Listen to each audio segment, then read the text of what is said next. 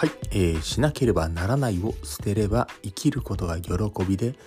溢れてくるっていうテーマでお届けしていきたいなと思います。あのゴールをこう達成する上でしたい、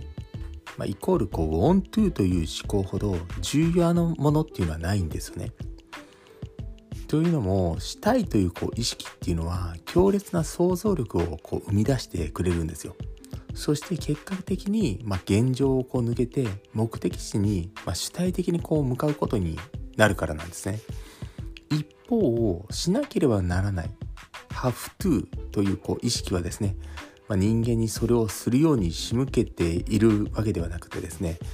あの逆にこう潜在意識がそれをしなくていい理由をいくらでも、まあ、創出してくるんですね。まあ、苦労から逃れるため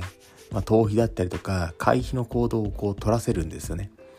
あなたがこう現状を抜け出して自らが自らが目指す目的地に向かうことっていうのはもはやしなければならないことではないんですよ。それはあなたがしたいことに他ならないんですね。そのためにあなたが取る必要な選択と行動はその全てがしたい、選ぶ、好むというような気持ちから湧き起こってくるんですね。まあ、このようなポジティブな動機を持てば問題の解決だったり対立の解消だったり満足できるこう最終結果というポジティブなイメージが潜在意識にこう刷り込まれていくんですね。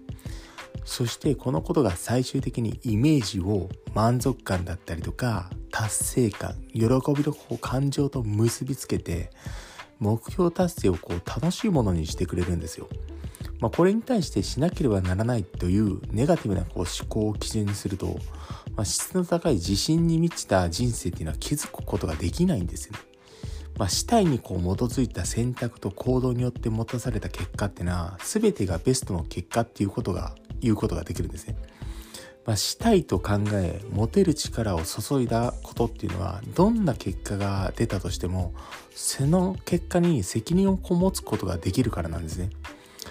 一方しなければならないとしてこう行った選択と行動によって悪い結果が出た時はすぐに本当はやりたくなかったというような言い訳をこう生んでくるんですよね。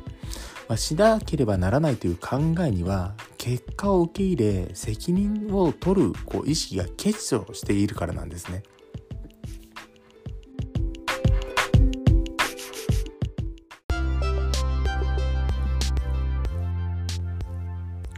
今回も最後まで視聴していただきましてありがとうございました。